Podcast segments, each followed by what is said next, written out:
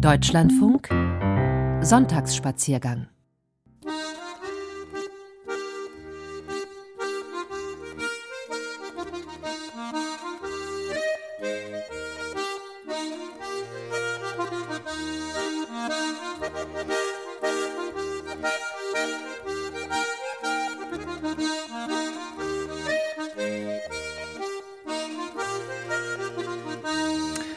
Stück, das Sie hier hören, heißt Midnight on the Water, Mitternacht auf dem Wasser. Ganz so weit ist es noch nicht.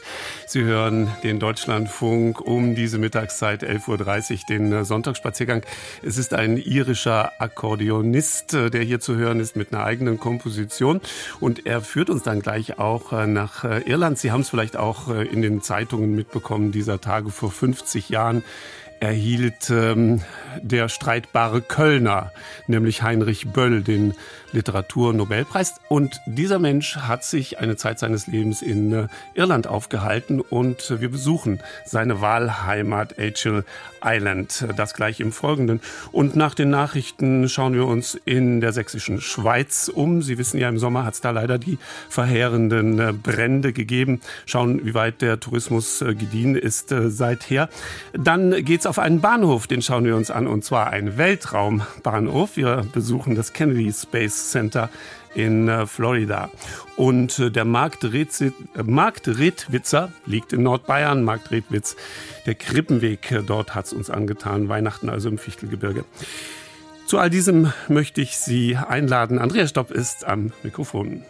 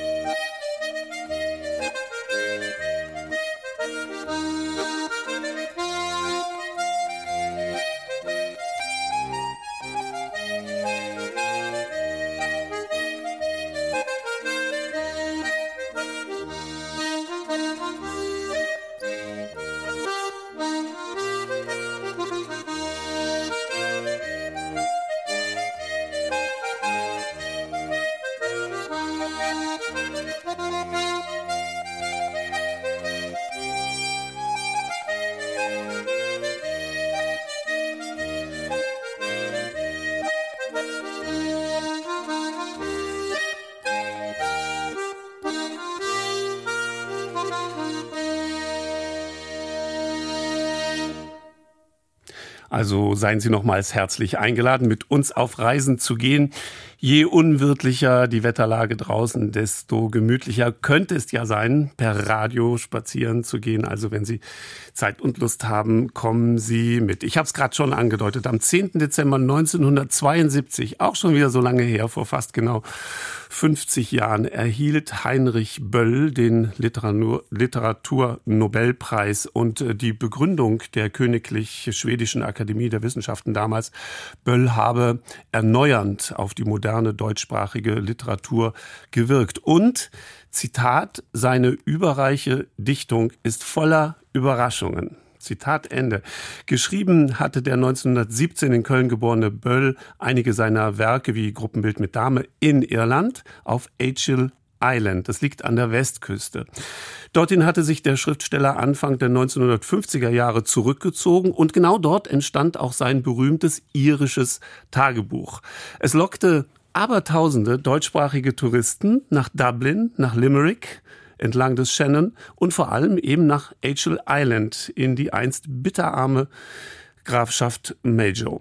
Was hatte Böll in diese entlegene, einsame Gegend nur gezogen? Anja Steinbuch und Michael Marek, meine Kollegen, waren für uns dort, ja, auf der Suche nach Antworten. Come with me to the island of Granuel Er war sicherlich ein Träumer, aber auch sehr praktisch veranlagt und sich der Situation der Menschen hier sehr bewusst. Heinrich Böll, Father of Irish-German Tourism. Heinrich Böll ist der Vater des deutschen Irland-Tourismus. Kiel im Norden von Eckel Island. Das kleine Dörfchen besteht aus einem Campingplatz, einem Pub, einem Golfclub, weißgetünchten Häuschen und einem kilometerlangen feinen Sandstrand. Surfer in Neopren lassen sich mit ihren bunten Boards vor den Wellen an den Strand spülen. Türkis schimmert der Atlantik, irische Idylle. Hier verbrachte erstmals 1954 Heinrich Böll mit seiner Familie die Ferien. Vermieter des Cottage waren die Eltern von Elizabeth Barrett, die heute ein Bed and Breakfast mit 14 Zimmern betreibt. Heinrich kam als Gast zu meinen Eltern ins Burvey. Er fühlte sich hier sofort wohl. In Deutschland dagegen war das Leben für ihn so konfliktreich. Er hatte eigene Gedanken und Ideen. Das kam nicht immer gut an. Also ist es manchmal besser, sich zurückzuziehen und sich Zeit zum Nachdenken zu geben. Wenn bei Capri die rote Sonne im Meer Das in Schlagern viel besungene Sehnsuchtsziel jener Jahre war Italien. Böll indes zog es in die entgegengesetzte Richtung nach Irland.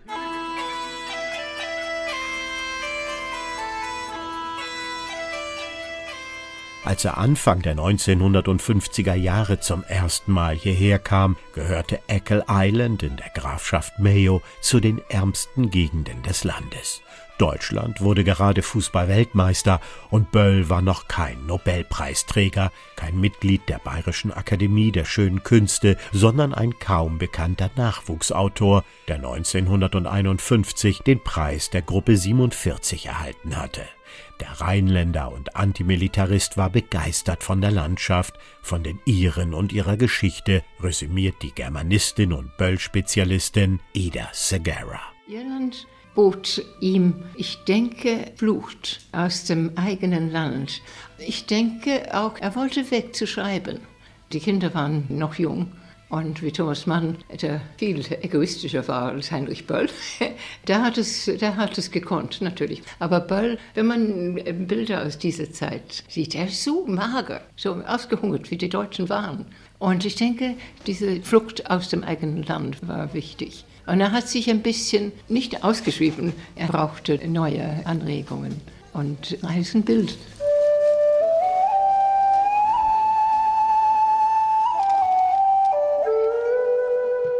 Seit Bölls erster Ankunft auf der grünen Insel sind fast 75 Jahre vergangen. Auf dem Dampfer war England zu Ende. Hier roch es schon nach Torf, klang kehliges Keltisch aus Zwischendeck und Bar. Hier schon nahm Europas soziale Ordnung andere Formen an. Armut war nicht nur keine Schande mehr, sondern weder Ehre noch Schande. Schreibt Böll in seinem irischen Tagebuch. Heute fliegt man vom europäischen Festland nach Dublin, mietet einen Leihwagen, braucht vier Stunden, um nach Eckle Island zu kommen, misst in Metern und zahlt mit Euro.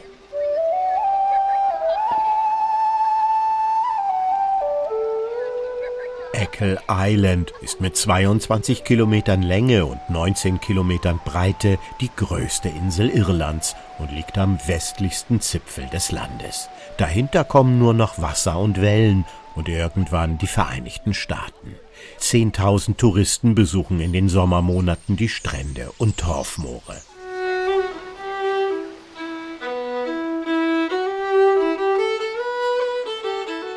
Jahr für Jahr sollte Böll mit seiner Familie nach Irland und Eckle Island zurückkehren. In ein unzerstörtes Land, ganz anders als das vom Bomben verwundete Köln. Häufig fuhr Böll allein hierher zum Arbeiten, zum Schreiben.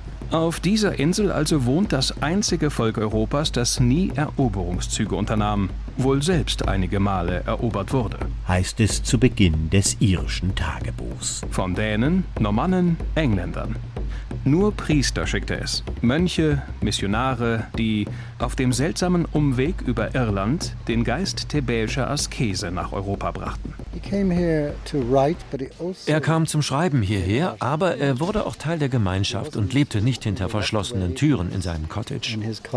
Sagt Edward King, Sohn des Inselarztes, der eng mit Annemarie und Heinrich Böll befreundet war.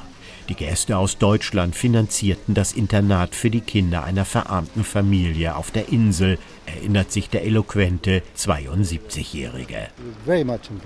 Böll nahm am Dorfleben teil und hatte einen engen Freundeskreis, mit dem er auch von Deutschland aus korrespondierte, in Kontakt blieb. Er war ein sehr freundlicher, guter Mensch. He was a very kind person, a good person.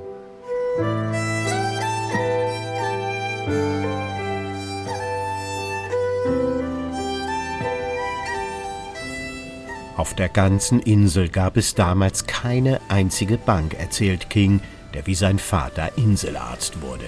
Die Männer gingen zum Arbeiten für viele Monate nach England und in dieser Zeit ließen die zurückgebliebenen Familien beim Bäcker und im Einkaufsladen anschreiben. Wenn der Mann dann mit voller Lohntüte heimkehrte, wurde alles auf einmal bezahlt. Böll sei davon fasziniert gewesen und suchte nach einer Möglichkeit, das literarisch einem deutschsprachigen Publikum zu erzählen. Wie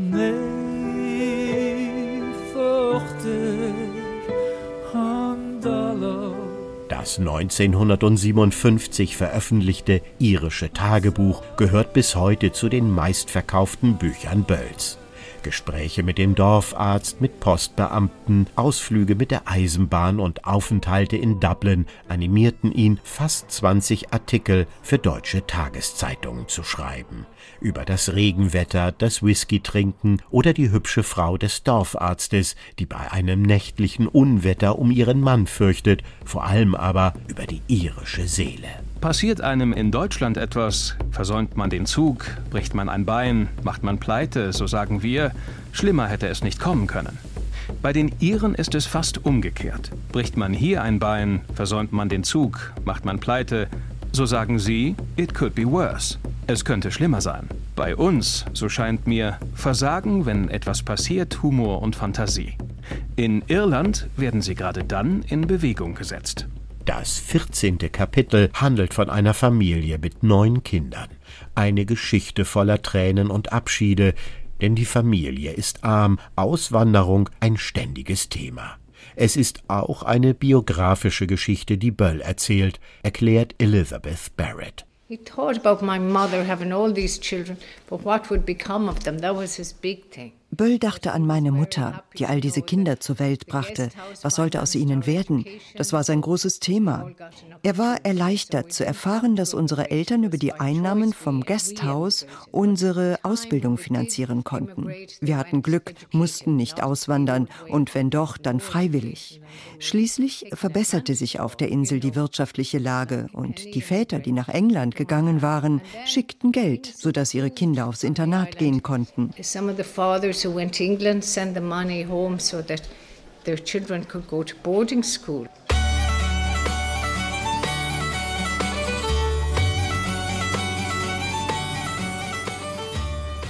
Im Burvey, dem Better Breakfast von Elizabeth Barrett, hängt ein großes Porträtfoto des Schriftstellers im Eingang.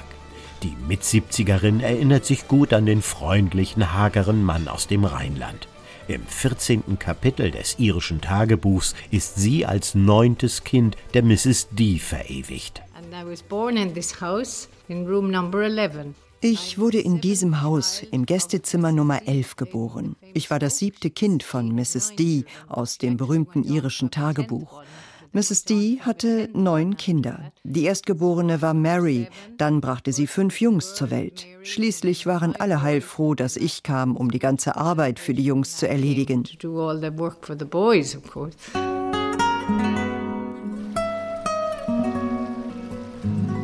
Barrett erzählt von ihrem Erbe, von Großtante und Großonkel, die verheiratet waren, aber kinderlos blieben, von ihren Geschwistern, die alle im Gasthaus helfen mussten, um über die Runden zu kommen, und von ihrem Mut, dieses Erbe als einziges Familienmitglied bis heute zu pflegen.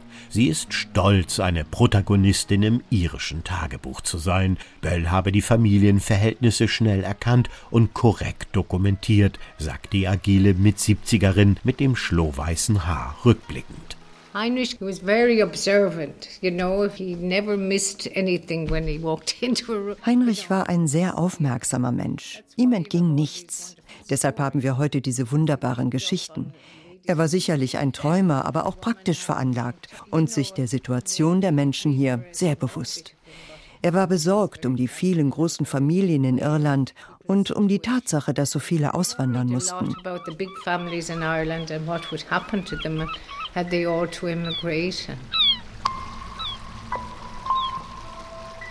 Einen Spaziergang von Kiel entfernt im Nachbarort Dugget liegt hinter einer hohen Ginsterhecke versteckt das Heinrich Böll Cottage.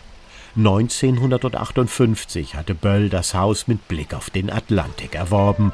Drei Schornsteine blitzen schneeweiß im Sonnenlicht, das Dach ist mit Schiefer gedeckt. Ein Messingschild an dem frisch gestrichenen stählernen Eingangstor mahnt Passanten zur Ruhe und Respekt gegenüber den hier wohnenden Künstlern, die für zwei Wochen an einem Projekt arbeiten oder einfach nur die Seele baumeln lassen können.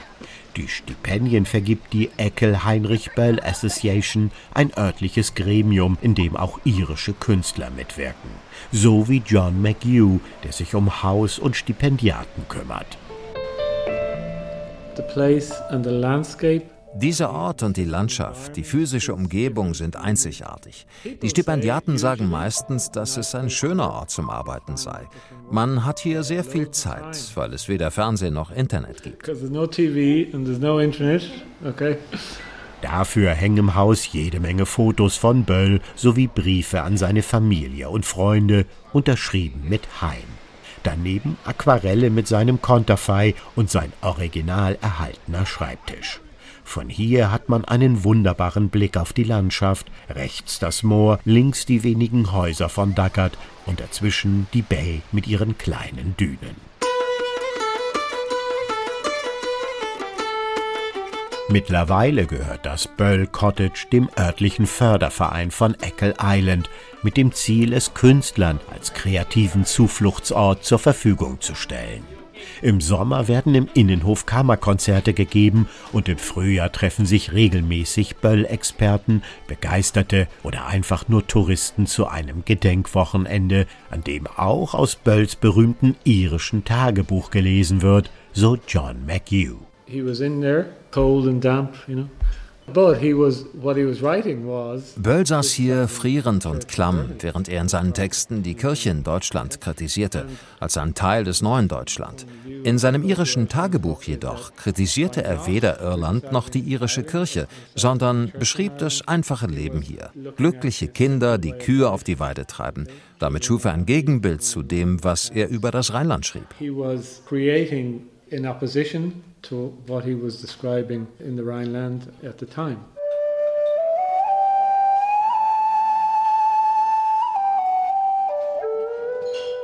War Böll auf Eckle Island also ein unkritischer Beobachter? Nein, sagt Ida Segara, die Germanistikprofessorin vom berühmten Trinity College in Dublin.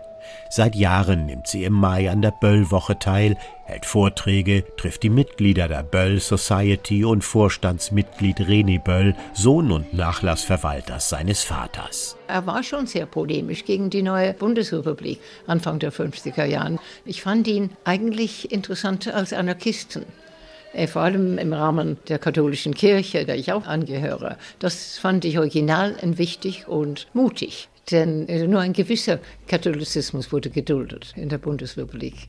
Ein bisschen sehr recht stehen. Und das fand ich sehr interessant an Boll. Er war ein engagierter Mensch. Segera wandert gern zu den Ruinen eines verlassenen Dorfes, ein beliebter Spaziergang auch der Familie Böll. Die verlassene Siedlung mit ihren ehemaligen Steinhäusern liegt am Fuß des steilen Sleafmore-Berges. Schon zu Bölls Zeiten waren die Überreste ein Symbol für Hungersnöte und Massenemigration. Im irischen Tagebuch widmete der Schriftsteller ein Kapitel dem Deserted Village.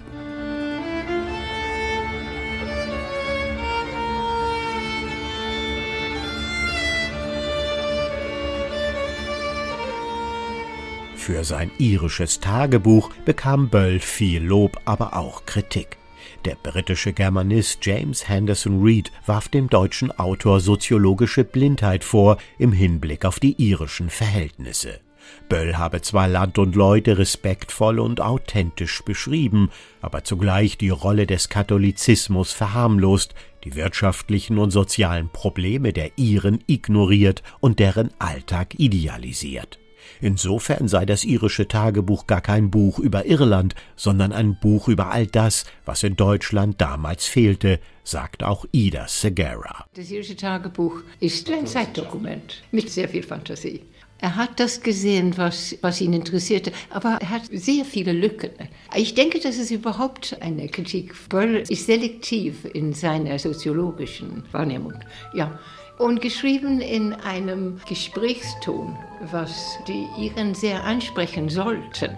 Und Iren, die Deutsch lesen, lesen ihn sehr gern. Es wird ja alles wieder gut, nur ein kleines bisschen Mut. War es die Sehnsucht nach einem anderen Leben, einem Ort, wo man trotz der Armut, trotz der Schwierigkeiten des Lebens sein Los akzeptierte, wie Literaturkritiker Marcel Reich-Ranitzky vermutete? Oder war es Bölls Erkenntnis, dass die Jagd nach Reichtum das Leben nicht reicher mache? Gut ist es, immer Kerzen, die Bibel und ein wenig Whisky im Hause zu haben. Wie Seeleute, die auf Sturm gefasst sind. Dazu ein Kartenspiel, Tabak, Stricknadeln und Wolle für die Frauen. Denn der Sturm hat viel Atem, der Regen hat viel Wasser und die Nacht ist lang. Wir Germanisten sehen das irische Tagebuch als Märchen. Es ist eine fiktive Welt. Böll hat es wahrscheinlich selber mit Humor verstanden, dass es ein Wunschbild ist. Aber es ist ein so interessanter Text, publizistisch, aber auch in der Mache. Er ist sehr vielseitig und er hat sehr viele Aspekte der damaligen trüben irischen Wirklichkeit etwas verschönert. Irland, das war für die Bundesrepublik in der damaligen Zeit es war ein Kontrastland und ein Idealland und so weiter und so fort. Böll habe sich mit den Iren wahlverwandtschaftlich verbunden gefühlt. Obwohl in den Pubs von Dublin und in den kleinen Cottages im Westen des Landes war man noch katholischer als in seiner Heimatstadt Köln, frommer als in Italien, dafür aber mit einem erfrischenden Optimismus gesegnet, resümiert die Böll-Spezialistin. Irland war so anders dass es wirklich ein Urlaub von zu Hause war. Und interessanterweise ist nicht sehr lang hier geblieben. Wahrscheinlich hat er genug von vielen Aspekten des irischen Lebens, dass ihm auf die Nerven gegangen sind, weiß ich nicht, aber ich vermute. Aber für diese Jahre in seinem Werden war das wichtig, glaube ich. Und es hat ihm ein bisschen Schutz gegeben vor der Welt, vor der schwierigen Welt, in der seine Generation, er insbesondere als junger Schriftsteller, der seinen Weg machen wollte und irgendwie der Weg war nicht in Fashion war.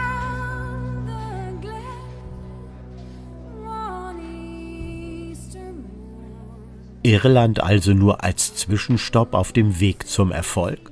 Tatsache ist, dass Böll nach 1972, nachdem er den Literaturnobelpreis erhalten hatte, nur noch selten nach Eckle Island kam.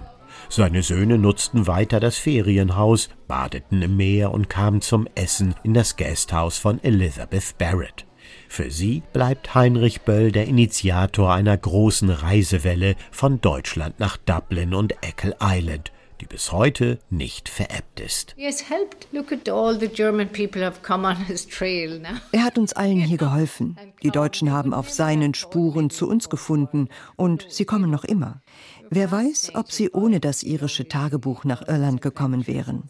Aber sie waren fasziniert von dem sehr einfachen Leben, so wie es damals eben war.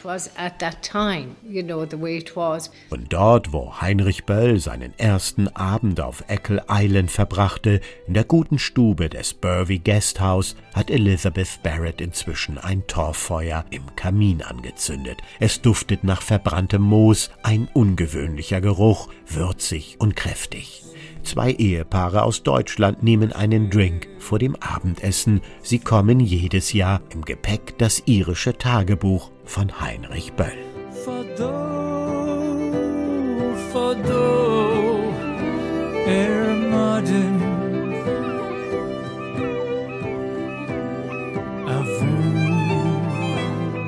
liggen slot dyrte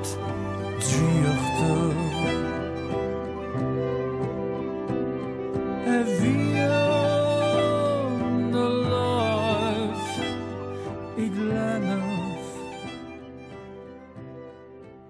Nun, da haben wir allerhand lernen können, auch über uns selbst aus der Perspektive des Auslandes betrachtet. Erkennen wir ja vielleicht den einen oder anderen Zug unseres Nationalcharakters, wenn es sowas überhaupt gibt. Heinrich Böll hat einmal in einer Rede in äh, Stockholm die Frage gestellt, was singen die Deutschen, wenn sie fröhlich sind? Und folgende Antwort gab er sich selbst. Sie singen, wenn sie fröhlich sind. Ich weiß nicht, was soll es bedeuten, dass ich so traurig bin.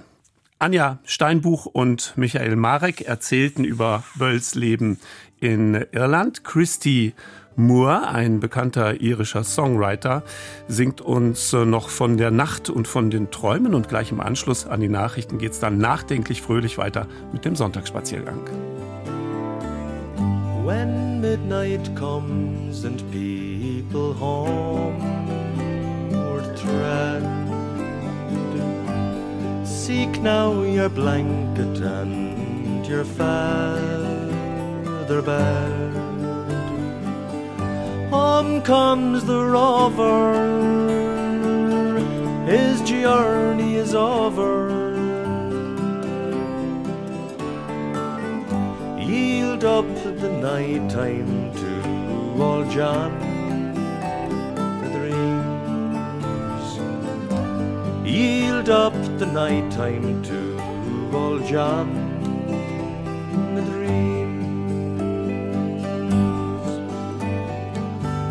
Across the hill the sun has gone astray. Tomorrow's cares are many dreams away. The stars are your candle is dying. Yield up the darkness to old John the dreams. Yield up the darkness to old John the dreams.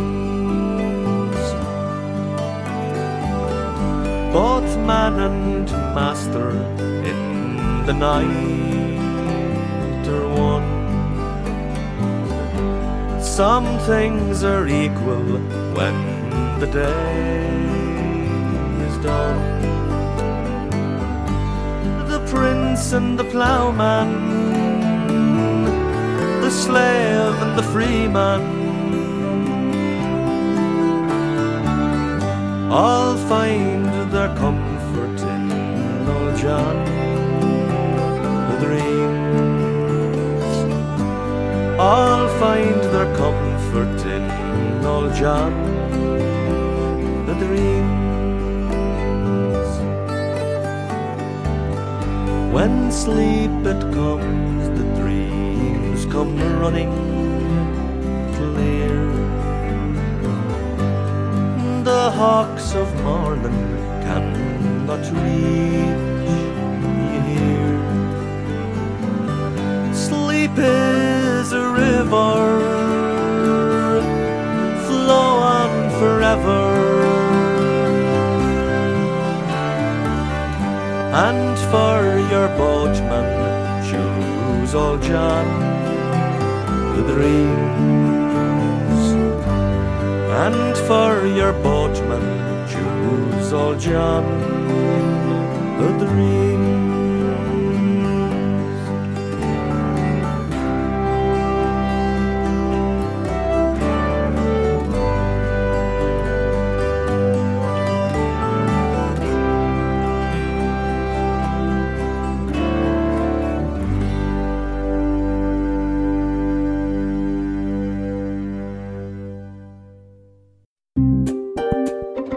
Deutschlandfunk Sonntagsspaziergang.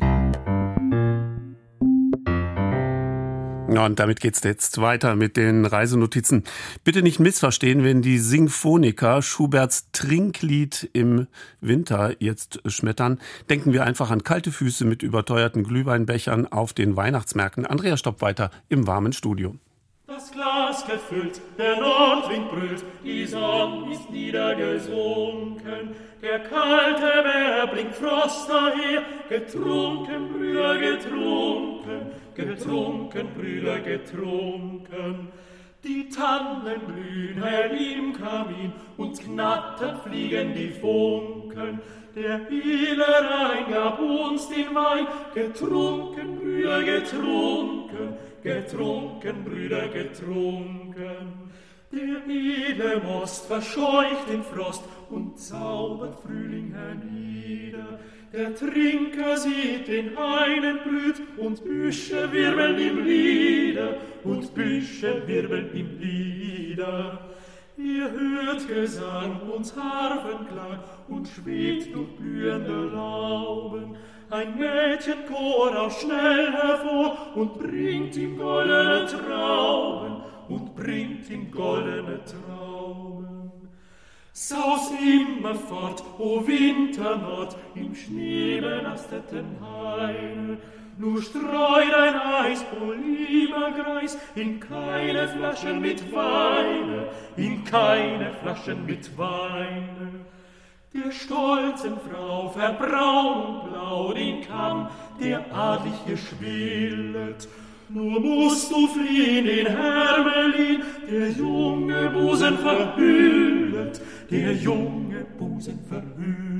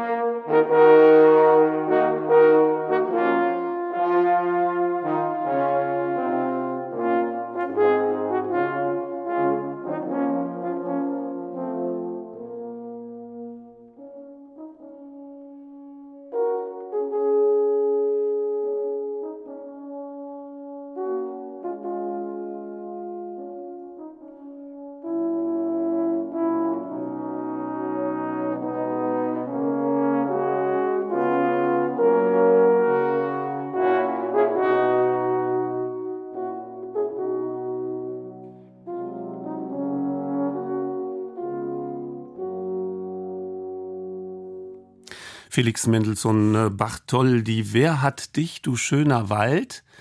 Und jetzt möchte ich fast ergänzen, so dermaßen malträtiert.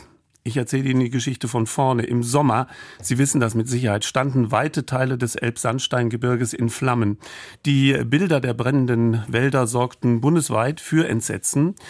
Das Feuer war auf äh, tschechischer Seite ausgebrochen, vermutlich von Menschen verursacht. Es fraß sich in den heißen und trockenen Julitagen schnell bis über die Grenze. Drei Wochen lang waren die Feuerwehren im Einsatz. Für die Tourismusbetriebe in der Region waren diese Brände eine Katastrophe. Es hagelte Stornierungen und die Besucherzahlen erholten sich nur ganz langsam wieder. Dabei kann man, und das ist interessant, schon jetzt an den Brandherden beobachten, wie sich die Natur erneuert. Meine Kollegin Lydia Jacobi und mein Kollege Tobias Barth waren im Nationalpark unterwegs und nehmen uns jetzt dorthin mit. Ein Oktobermorgen im Elbsandsteingebirge. Die Elbe liegt zugedeckt unter Nebelschwaden. Einzelne Dunstschleier haben sich im Goldgelb der Bergflanken verfangen, die rings um Schmilka steil zum Flusstal abfallen. Am westlichen Ufer rauscht der Zug Richtung Tschechien vorbei. Moritz Hitzer öffnet das Holzgatter zu seinem Kräutergarten. Der Chef des Bio-Hotels Helvetia hat es eigentlich eilig, immer viel zu tun. Doch sein Schmuckstück auf der Elbwiese möchte er trotzdem zeigen. Ja, das ist quasi so unser Projekt äh, für dieses Jahr gewesen. Wir hatten ja einen wunderschönen Kräutergarten hier unten an der Elbe lang, der aber leider in den beiden Corona-Jahren dann so ein bisschen verwildert und verwahrlost ist und den wir dieses Jahr angefangen haben, wieder neu aufzubauen. Äh, Links und rechts des Pfades wechseln sich in Sandstein gefasste Rabatten mit hölzernen Hochbeeten ab. Hier gäbe es alles für die eigene Küche, sagt Moritz Hitzer. Und was eigentlich auch so ein kleines Erfolgsgeheimnis ist, schon seit Jahren wir ein eigenes Tomatenzelt hier unten an der Elbe, Elbe stehen haben, wo wir dann so in der Zeit, wo Tomaten reif werden, August, war nun ein bisschen schwierig, hatten wir ja keine Gäste da, äh, aber dann in den Wochen danach auf unserer Tageskarte unglaublich, eine unglaubliche Vielfalt äh, an eigenen Tomaten äh, haben konnten auf der Tageskarte. Ein eigenes Tomatencarpaccio, einen leckeren Tomatensalat, eben wirklich aus Tomaten aus eigenem Anbau. Und das ist schon was Besonderes. Also das Zelt schließt den Kräutergarten in südlicher Richtung ab. Die Tomaten, die unter dem Foliendach bei Saunatemperaturen gedeihen, landen wenige Meter hangaufwärts auf den Salattellern der Hotelgäste. Das Restaurant des Hotels ist zu dieser Tageszeit noch leer. Moritz Hitzer hat sich mit dem Kaffeebecher in der Hand an einen der schlichten Holztische gesetzt und erzählt. Das Helvetia gehört zu einer ganzen Reihe von Gastronomiebetrieben, die Familie Hitzer im Laufe der Jahre renoviert oder aufgebaut hat. Sie sind Pächter auf der Festung Königstein, betreiben Ausflugsgaststätten in Sachsen und Thüringen und gleich mehrere Häuser in Schmilka. Das Hotel, eine alte Wassermühle mit Ferienwohnungen, Bäckerei und Braumanufaktur. Als im Sommer 2022 der Wald im Elbsandsteingebirge brannte, traf es Familie Hitzer folglich besonders hart. Es war durchaus so, dass man vor allem in den Nachtstunden äh, das Feuer von der tschechischen Seite bereits bedrohlich nah gesehen hat. Also man hat sich, auch wenn man natürlich sich an der Elbe am Wasser ein bisschen in Sicherheit wägt, aber wenn man in direkter Blickbeziehung im ganzen Wald Lichterloh brennen sieht und auch die entsprechende Rauch- und Qualmentwicklung dazu, ist das natürlich eine beängstigende Situation. Drei Wochen lang hatten die Feuer im Elbsandsteingebirge gewütet. Die ersten Flammen züngelten am 24. Juli in der benachbarten böhmischen Schweiz. Tags darauf griffen sie auch auf die Nationalparkregion Sächsische Schweiz über und setzten 113 des gut 9300 Hektar umfassenden Nationalparks in Brand. Auf tschechischer Seite waren mehr als 1000 Hektar betroffen. Und wir hatten hier natürlich eine massive Qualmentwicklung und auch Qualm, Rauch und Ruß, der hier im Elbtal nicht abgezogen ist. Also einen extrem beißenden Geruch, der sich auch auf die Augen und auf die Lungen, Lunge gelegt hat. Und wir haben natürlich auf der einen Seite versucht, unseren Gästen gegenüber Sicherheit auszustrahlen und zu sagen, bleibt doch hier, äh, bleibt in Schmilka, macht Tagesausflüge aus der sächsischen Schweiz raus. Es gibt genug, was ähm, besichtigt werden kann. Aber dadurch, dass einfach diese starke Qualm- und Rauchentwicklung hier war, war die Aufenthaltsqualität einfach nicht gegeben und auch der Gesundheitsschutz sowohl für Mitarbeiter als auch für die Gäste nicht gegeben. Wenige Tage nach Beginn des Brandes sperrte die Polizei die Straße nach Schmilka.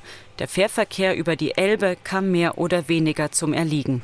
Und dann ging eine Phase los, das hätten wir uns selber eigentlich auch nicht träumen lassen, ähm, wo massiv die Löscheinsätze hier von Schmilka aus koordiniert wurden und stattgefunden haben und vor allen Dingen Hubschraubereinsätze in einem unglaublich hohem Maß stattgefunden haben. Wir hatten hier teilweise bis zu 14 Hubschrauber, was uns dann schlussendlich im Zusammenhang mit der Rauchentwicklung dazu bewegt hat, den Geschäftsbetrieb einzustellen. Ja, wir fahren jetzt auf die tschechische Grenze zu. Und tatsächlich äh, Tja, hier ist es jetzt Nebel, aber den Feuerwehren, den deutschen Feuerwehrleuten muss sich hier ein ähnliches Bild geboten haben. Ähm, das, da war es allerdings Rauch. Hans-Peter Mayer ist Sprecher der Nationalparkverwaltung. Er stellt sein Elektroauto am Rande des Forstweges ab, der vom Elbtal hinaufführt zum Winterberg, ein Basaltberg an der Grenze zu Böhmen. Durch das hohe Blätterdach fallen einzelne Sonnenstrahlen auf den mit Laub und Bucheckern überzogenen Boden. Auf den ersten Blick fallen die Versehrungen des Brandes kaum auf, so idyllisch wirkt der Buchenwald hier an der deutsch-tschechischen Grenzlinie. Auf den zweiten schon, die angekohlten Stämme, die braunen Blätter, die zu dieser Jahreszeit eigentlich gelb sein müssten, und der schwarz verfärbte Boden. Als Laubholz, als Laubwald ist er natürlich etwas resistenter gegen, gegen Waldbrand hat nicht so viel, so, so, so, eine dicke Humusauflage. Das heißt, hier können sich nicht so die Glutnester bilden. Aber die Feuerwehren waren damit konfrontiert, dass die Glut eben aus der Luft kam und plötzlich äh, brannten, brannten, oben die Bäume. Also von oben brannten die her. Normalerweise ist das so, das Feuer kriecht ran und wenn es lang genug an einer Stelle ist, dann brennt es den Baum hoch und dann brennt die Krone. Und dann ist es ganz schwer zu löschen. Hans-Peter Meyer fächert ein paar laminierte Karten auf, um zu zeigen, wo es im Sommer gebrannt hat. Hier haben die Feuerwehren, waren die Feuerwehren als erstes damit konfrontiert, dass hier das Bodenfeuer rüberkam und haben hier schon dafür gesorgt, weil von tschechischer Seite ist hier kein Rankommen, dass das hier aufgehalten wurde. Und das äh, schlägt sich auch ein bisschen an den, an den Karten nieder. Wenn man also hier sieht, dass die Brände also auf tschechischer Seite wesentlich größer waren. Während Meyer die Auswirkungen des Feuers beschreibt, wandert auf dem Forstweg ein Paar vorbei. Sie seien aus Pirna, 20 Kilometer elbabwärts gelegen, erzählt der Mann, sichtlich außer Puste, und wollten sich selbst ein Bild von den Brandflächen machen. So richtigen Brand live haben wir noch nie gesehen. Das sehen wir wahrscheinlich heute das erste Mal. Ja, wie es dann irgendwo hier hinten aussieht, richtig schlicht oder so. Und ich meine, beängstigend war es schon, ne? das ist Fakt. Interessant wäre mal die Ursache, weil da hört man auch nichts mehr. Zum Beispiel hier Bastei, wo die Viere hier die Pfeifen geraucht haben, die sie angeblich erwischt haben, aber seitdem hört man nicht mehr, wer die, ob das eine Brandstiftung war oder nicht. Wir haben auch von der Polizei noch keine näheren Informationen, ob es jetzt wirklich diese vier Kollegen waren. Die kennen die wohl und haben die auch vernommen, aber ob es waren, weiß man nicht und ob da ein Verfahren jetzt eingeleitet wird. Auch auf tschechischer Seite wissen wir das nicht. Wir hatten ja zu der Zeit ein, Betretungswald, ein nächtliches Waldbetretungsverbot. Nach dem Basteibrand ist das verhängt worden. Ja damit eben keiner mehr rausgeht und Feuer macht. Aber auf tschechischer Seite gab es das nie. Und es gibt eine Beobachtung drüben, dass eben vier deutsche Touristen drüben in den Wald gegangen sind. Ob die dann letztlich das Feuer gemacht haben, ist nicht belegt. Also durch den Einsatz der Feuerwehren auch, die haben keine Brandstelle mehr gefunden. Aber die haben während des Brandes Leute gesehen, die Feuer gemacht haben. Okay. Oft in schwarzen Flächen. Das ist krank. Ringsrum kämpften die Feuerwehrleute und die Löschhubschrauber flogen und die haben Feuer gemacht. Also es ist schon, ich weiß auch nicht. Es wird trotzdem alles wieder, ne? Also, das also sie werden oben, ein paar Jahre, aber ja, oben sind die Flächen auch schwarz. Also da ist nicht so das Buchenlaub so schön jetzt drüber. Ja. Und, ähm, aber da sieht man eben, dass viel Grünes auch schon nach, nachkommt. Wie zum Beweis kniet sich Hans-Peter Meyer hin, fährt mit der Hand durch den Laubteppich und legt die Bucheckern darunter frei. Er bricht die Schale auf und steckt sich zwei in den Mund. Noch nie eine Buchecker gegessen? Nee. Nee? Ich knusper die ja schon die ganze Zeit. Das ist natürlich ideal, wenn jetzt hier tatsächlich der ein oder andere Baum abstirbt, dass dann genug Samenmaterial da ist, dass sich hier wieder Buchenwald sofort neu bilden kann. Eichelher, Eichhörnchen, die nehmen das auf, äh, verstecken das für den Winter und finden eben nur rund zwei Drittel wieder. Der Eichelher kann bis zu 10 Kilo Futtervorräte anlegen.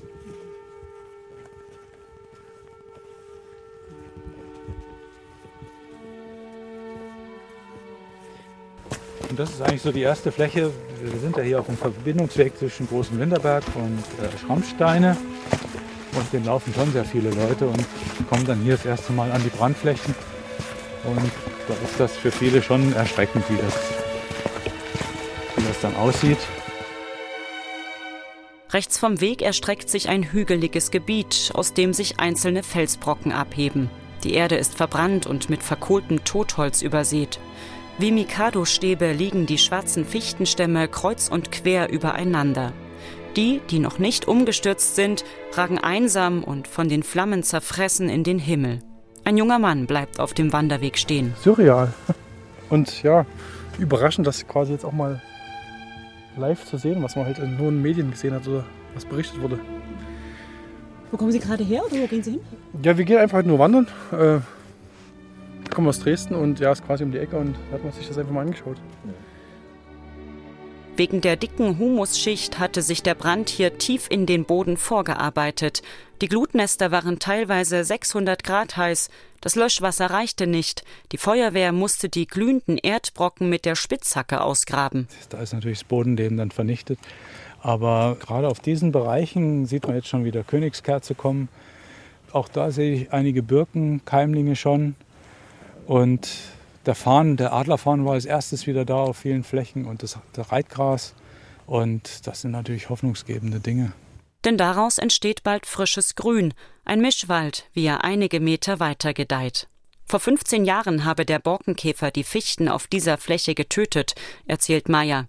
Jetzt sind die Bäume teilweise schon wieder acht Meter hoch. Die Birkensamen kamen über die Luft, Eichhörnchen vergruben Bucheckern, Vögel brachten Eschensamen. Auf einem neuen Lehrpfad will die Nationalparkverwaltung zeigen, wie sich die Natur selbst geholfen hat. Hans-Peter Meyer folgt dem Holzsteg, der seit kurzem durch den jungen Wald führt. Im Hintergrund dröhnt die Kreissäge der Handwerker, die letzte Arbeiten ausführen. Und hier kommen wir an eine Stelle, da hat der neue Wald mehr Baumarten. Und wenn man mal hier rumguckt, und das werden wir dann mit solchen Guckkästen einfach aufbereiten, dann findet man hier sieben Baumarten.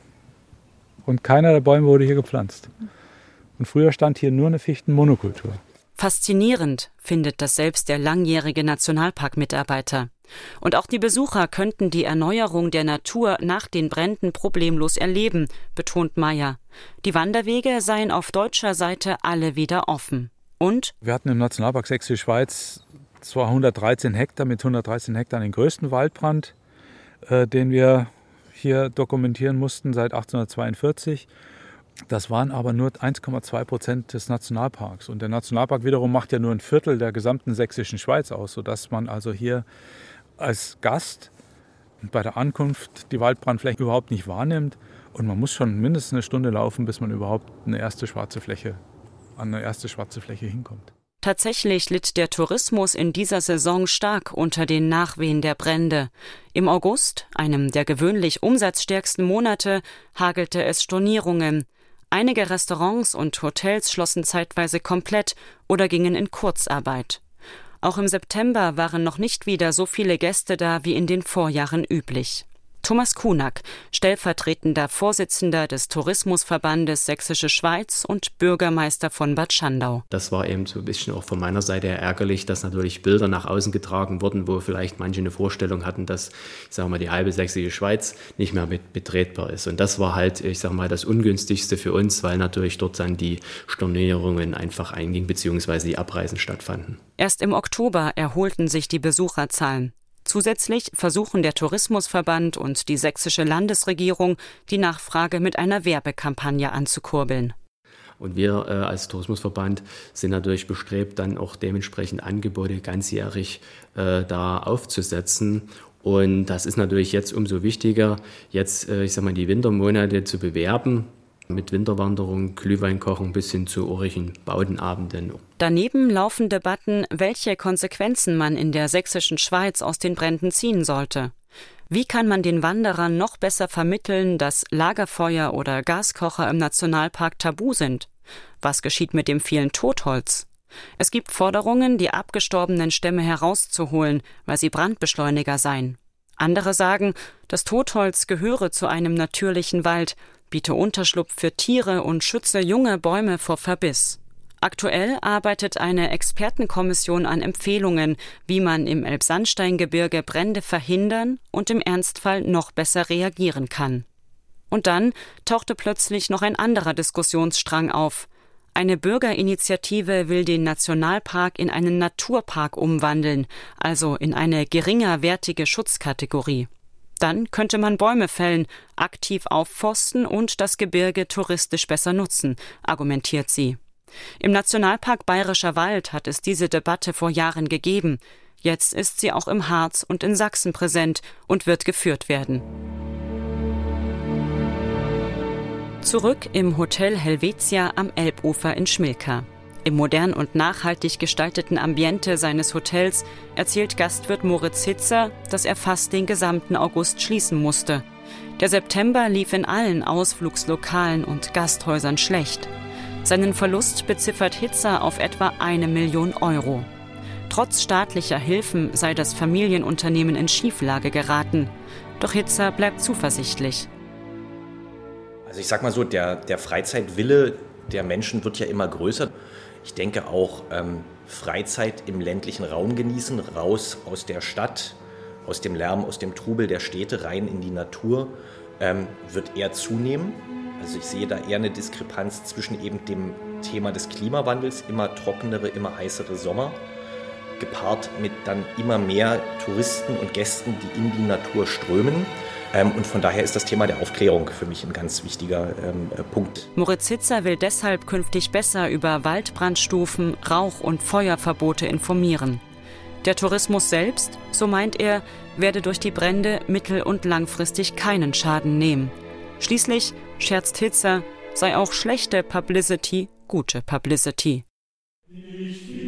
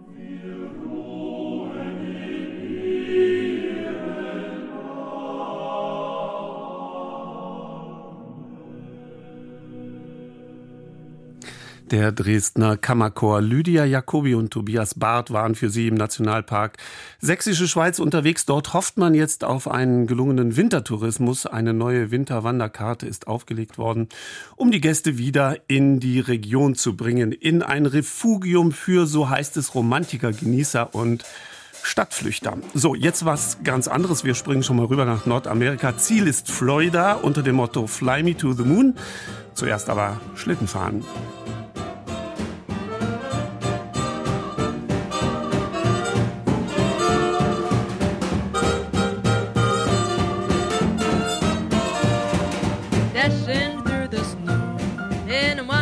open stay. Home my fields we go, laughing.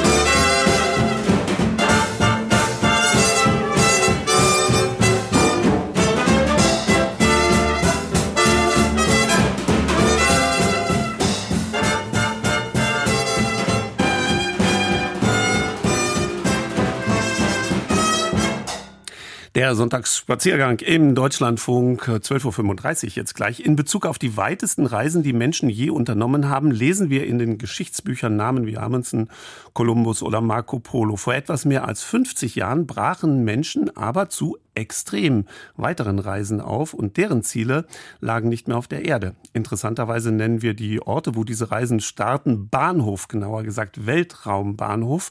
In äh, Science-Fiction-Romanen oder Filmen nennt man sie meistens Raumhafen. Rund um die Erde gibt es mittlerweile um die 30 Weltraumbahnhöfe, aber nur wenige können besucht werden. Das Kennedy Space Center in Florida älteren Generation noch als Cape Canaveral bekannt, ist einer der prominentesten Startplätze in den Weltraum. Und Besuchern wird dort auf vielfältige Weise die Reise der Menschen in den Weltraum erlebbar gemacht. Manchmal hat man auch das Glück, genau am Besuchstag einen solchen Start live zu erleben. Rudi und Rita Schneider erwarten uns jetzt dort, wo Menschen in den Weltraum reisen. Tiefe Regenwolken hängen über dem Launchpad 39A im Kennedy Space Center und das Wasser perlt in langen Fäden an der weißen Außenhaut einer Falcon 9 Rakete nach unten. Sie hat 52 Satelliten der Starlink-Serie im Gepäck und soll in ein paar Stunden zu ihrem Weg in den Weltraum starten. Genau von diesem Launchpad 39A starteten 1969 auch die ersten Menschen zum Mond. 10, 9, Ignition sequence starts. Six, five, four, three, two, one, zero. All engine running. Liftoff. We have a liftoff. Im übertragenen Sinn ist das hier also Gleis 1 des Weltraumbahnhofs. Dieser Weltraumbahnhof ist wohl einer der wenigen, die Besucher hautnah und sehr direkt erleben können. Dennis Holewig, der zum ersten Mal ins Kennedy Space Center kam, ahnte gar nicht, dass ausgerechnet an seinem Besuchstag auf dem Launchpad 39A eine Rakete von SpaceX im Startturm auf ihren Abflug wartete. Wir haben gleich bei der Ankunft im Kennedy Space Center das äh, Hinweisschild gesehen, dass eine SpaceX Falcon kurz vor 19 Uhr planmäßig starten soll. Das war für uns natürlich ein Glücksfall des Jahrhunderts, ähm, weil das ähm, natürlich nicht tagtäglich dort passiert. Einen Raketenstart im Kennedy Space Center live zu erleben, das lässt sich wirklich nicht punktgenau im Vorfeld planen, weil Countdowns öfter wegen technischer Probleme oder ungünstigem Wetter angehalten werden und der Start verschoben wird. Und weil die Falcon 9 auf dem Pad 39A in wenigen Stunden starten soll, sind die Besuchertouren entsprechend geändert. Es geht also in die Ausstellungswelt des Kennedy Space Centers. The Soviet Union launched the first satellite into Earth orbit. They called it Sputnik. Neben allen wichtigen Exponaten der Weltraumgeschichte gibt es auch einige Simulatoren, in denen sogar Kinder Weltraumerfahrungen machen können. Die kleine Sagan hat gerade einen Raketenstuhl-Simulator probiert. Okay, you can put it forward and backwards, left and right.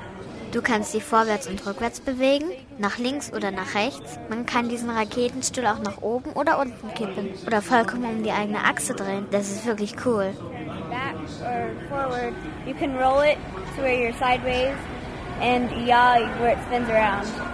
It's really cool. Rebecca, die mit Dennis durch die Ausstellungen streift, hat Andrea und Thomas Hertlein aus Mannheim getroffen, die gerade im historischen NASA-Kontrollzentrum erlebt haben, wie es sich Ende der 60er Jahre beim Start einer Apollo-Mission anhörte und anfühlte. Sie haben jetzt auch gerade das erste Mal die Show mitgemacht. Ja. Wie war der Eindruck? Sehr interessant.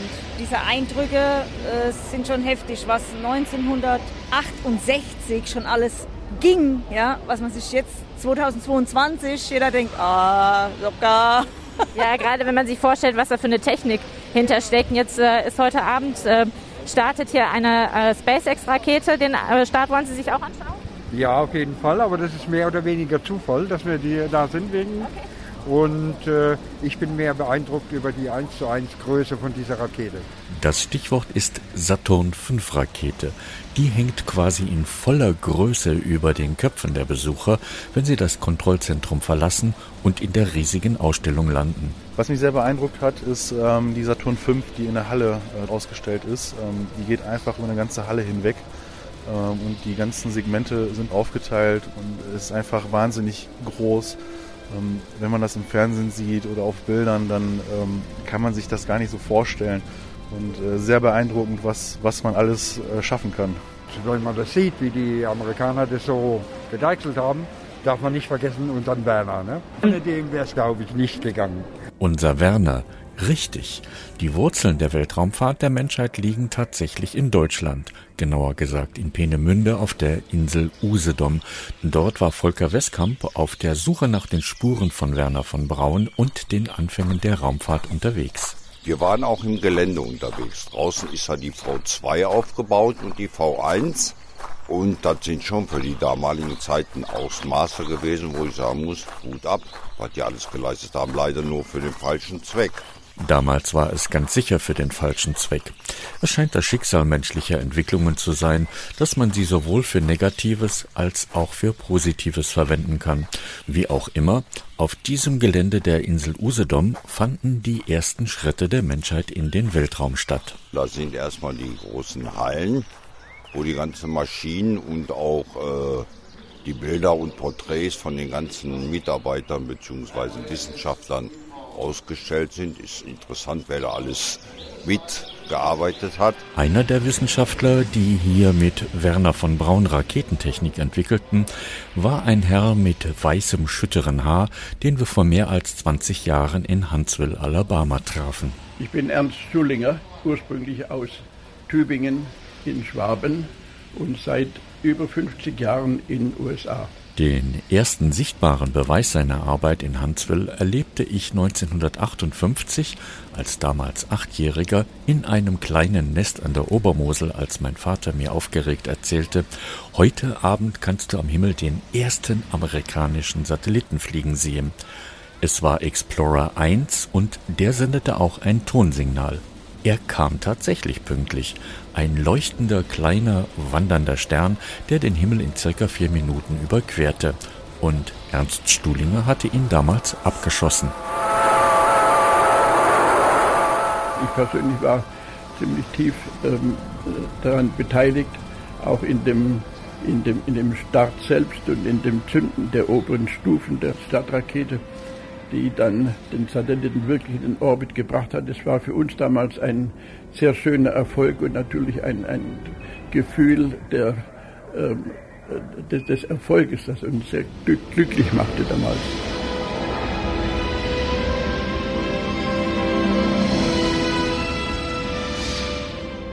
Springen wir wieder zurück ins Kennedy Space Center, wo noch immer tiefe Wolken über der Falcon 9 Rakete hängen und Rebecca zusammen mit Theo und Lotte Kamera aus Stuttgart über ihre Eindrücke reflektieren. Wie findest du, wie bildungstechnisch hier dargestellt wird im Vergleich zum Beispiel zu deutschen Museen?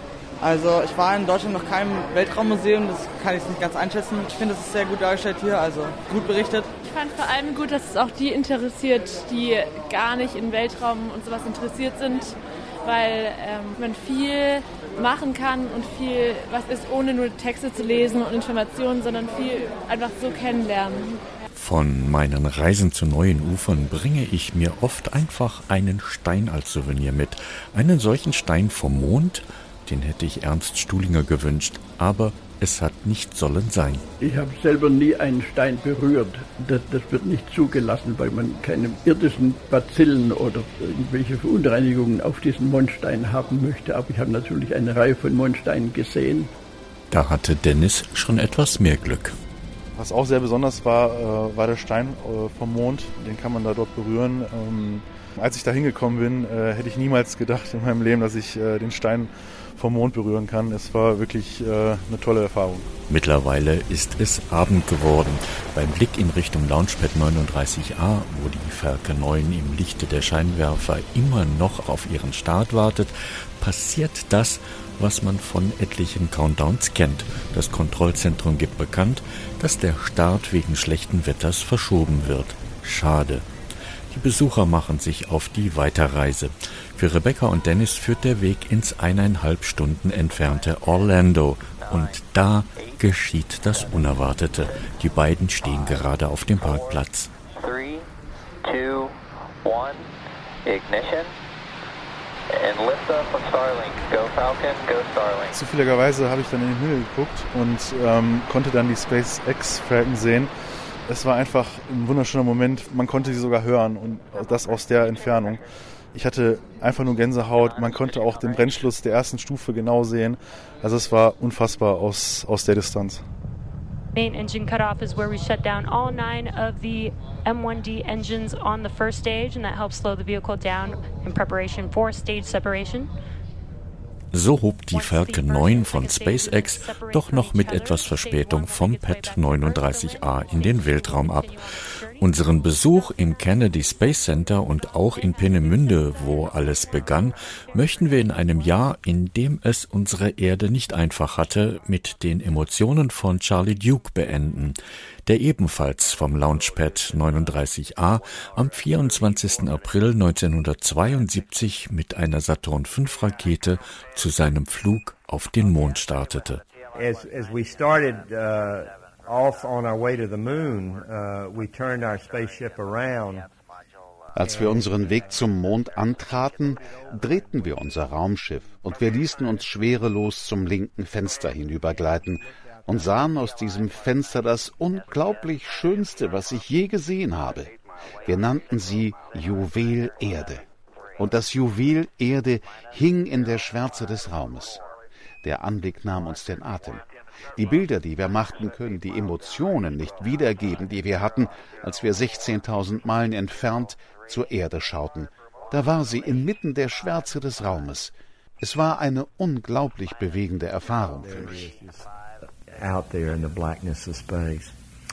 It was a, a tremendously moving experience for me. Let me sort those numbers out for you rather quickly. Uh, our time of ignition uh, for a trans-lunar injection burn is uh, Ja, absolut äh, bewegende Momente. Rudi und Rita Schneider aus dem Kennedy Space Center.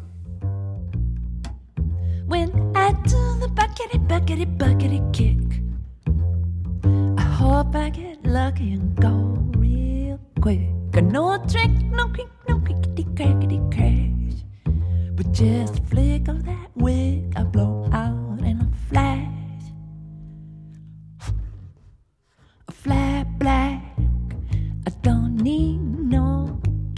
Cadillac. Got me an El Camino in the back, a red wreath of carnation to remember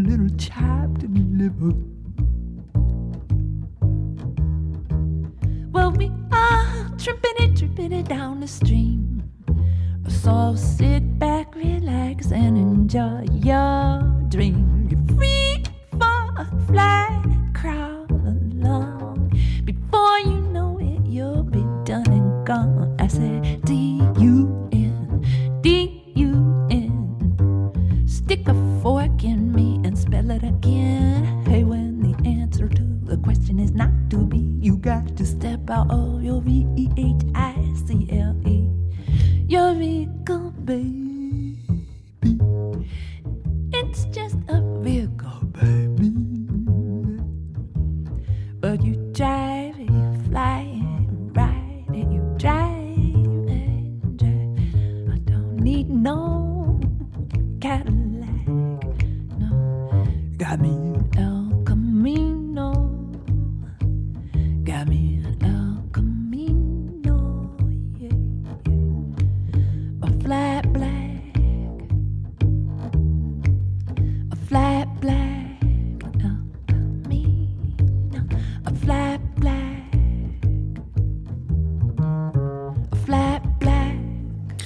Zurück nach Deutschland. So ganz genau wird sich wohl nicht herausfinden lassen, weshalb es gerade im protestantischen Markt Ritwitz am Rande des Fichtelgebirges eine so lebendige Krippentradition gibt.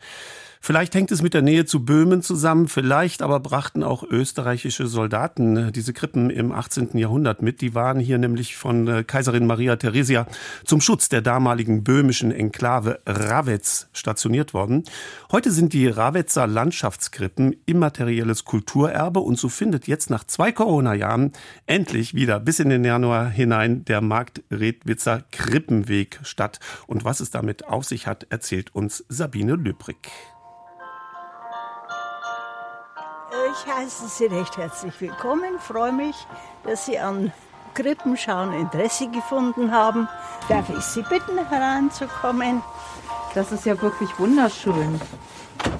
Eine ganze Welt in Miniatur tut sich auf, wenn man den Flachbau hinter Renate Dicks Wohnhaus im nordbayerischen Marktredwitz betritt. Auf einem etwa 60 Quadratmeter großen Podest breitet sich rund um die Geburtsszene im Stall eine Gebirgslandschaft aus mit hohen Bergen und schroffen Felsen, aber auch mit Wäldchen, kleinen Dörfern, Bächen, die von Brücken überspannt werden. Der weit über 80-jährigen Renate Dick gehört eine der imposantesten und größten Landschaftskrippen in Marktredwitz, bevölkert von hunderten Figuren. Die jetzt da drin sind, sind meistens so zwischen 400 und 600. Denn es zählt ja auch die kleinste Katze, der kleinste Hund, der da vor der Türe sitzt, der Dackel und aufpasst, dass keiner sich drin verirrt. Vom kleinen Dackel bis hin zur ganzen Blaskapelle. Alle Figuren, und das ist eine der Besonderheiten der Rawitzer Landschaftskrippen, sind aus Ton gefertigt.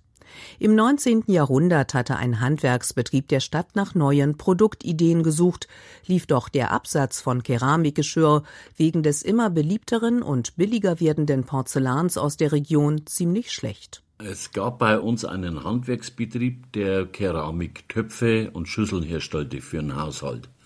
Und den sein Geschäft das hat sehr darunter gelitten. Also irgendwie hat er wenig Geschäft gemacht und da kam er auf die Idee, ihm so Krippenfiguren oder Figuren zu gestalten. Vielerlei Art und äh, mit zig Bewegungen und, und Verrenkungen. Also man wundert sich, das ist also äh, Tonmaterial und innen drin ist ein Draht, äh, wo er dann auch die Bewegungen dazu gestaltet hat dann.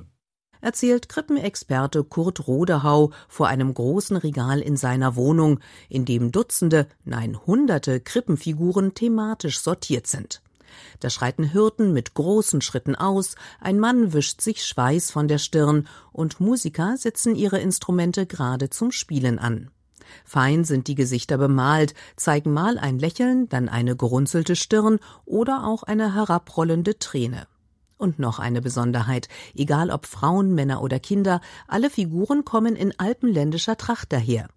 Denn in einer Zeit, in der sich die wenigsten eine Reise leisten konnten, seien die Alpen für viele im Fichtelgebirge auch eine Art Sehnsuchtsregion gewesen, sagt Kripperer Kurt Rodehau. Äh, Krippen, wenn ich das so sagen darf, also Marktredwitzer Krippen, ist eben das, dass wir eine Landschaft außenrum bauen. Also bekannt ist der Krippenstall, die Geburt und dann die Schafe und Hirte da hinten dazu. Und wir bauen halt davon ausgehend dann immer eine Landschaft dazu die irgendwie passt. Die weitaus weniger der Mittelgebirgsregion Fichtelgebirge als dem Alpenraum ähnelt. So auch bei der Landschaftskrippe von Renate Dick. Von Blumen durchzogene Almwiesen ziehen sich hinter Häusern, die gut in der Schweiz stehen könnten, einen Hang hinauf. An steilen Felsen klettert eine Seilschaft entlang, während ein Jäger mehreren Gemsen hinterher kraxelt. Ausflügler sind auf dem Rückweg von einer Gebirgstour und ein Hirte trägt ein verirrtes Lamm zurück zur Herde. Und auf einer Bank vor dem Wirtshaus hat wohl eine junge Frau zu tief ins Bierglas geschaut. Sie ist schlafend nach vorn auf den Tisch gesunken.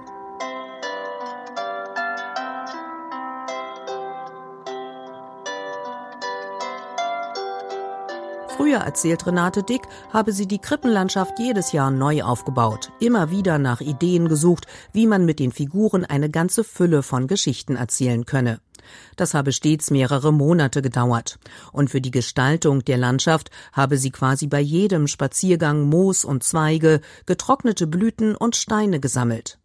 Die ursprünglich geerbte Krippe habe sich im Lauf der Jahre durch Zukäufe und Zubehör zu einer riesigen Sammlung erweitert, von der jetzt nur ein kleiner Teil gezeigt werden könne.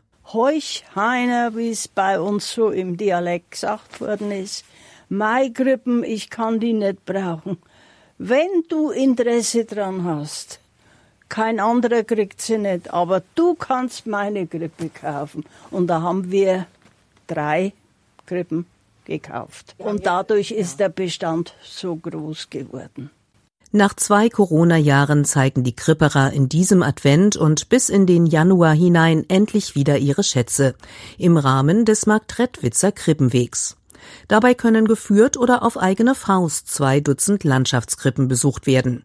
In Kirchen und Museen, überwiegend aber bei den Familien, denen die Krippen meist seit Generationen gehören. Und weil es so viele Geschichten, so viele Details zu entdecken gibt, sollte man schon ein bisschen Zeit mitbringen. Dann gelinge es auch beim Krippenschauen, die hektische Welt mit all ihren Krisen kurz vor der Tür zu lassen, sagt Kurt Rodehau. Und wir haben ja meistens bei den Krippen äh, überall noch mal Bänke davor, so äh, Etagen, wo sich Kinder aufstellen können, damit sie schön reinschauen können und das alles überblicken können. Man muss wirklich sich Zeit nehmen dazu. Ja, und das alles hat uns Sabine Löbrig aus Markt Redwitz erzählt. Für nächsten Sonntag stellen wir Ihnen wieder ein hoffentlich interessantes Programm zusammen, ein Schaufenster in die Welt hier in den Reisenotizen. Je älter man wird, desto schneller verrinnen die Jahre, die Wochen fliegen vorbei und jetzt klopft der Winter an die Tür. Davon singt jetzt Amy MacDonald und Andreas Stopp wünscht einen schönen dritten Advent. As I'm getting older, years pass by quicker. than before. Summer's been and gone, now winter's knocking down the door. As the weeks fly by and we're tree, I'll shed a tear this Christmas for how it used to be. There's no fairy tales in New York, no one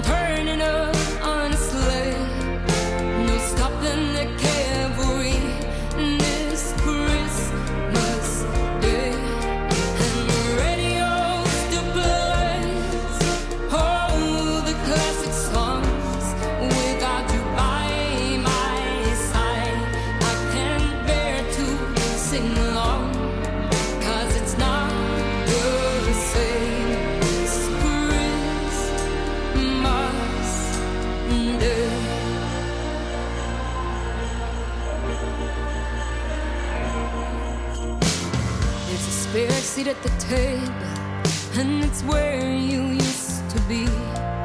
All the tears that I've cried, cause I miss you inside, but it's worse at Christmas time.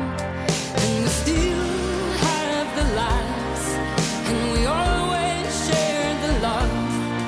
And we try to move on, to get on with our lives, but we still have the hurt.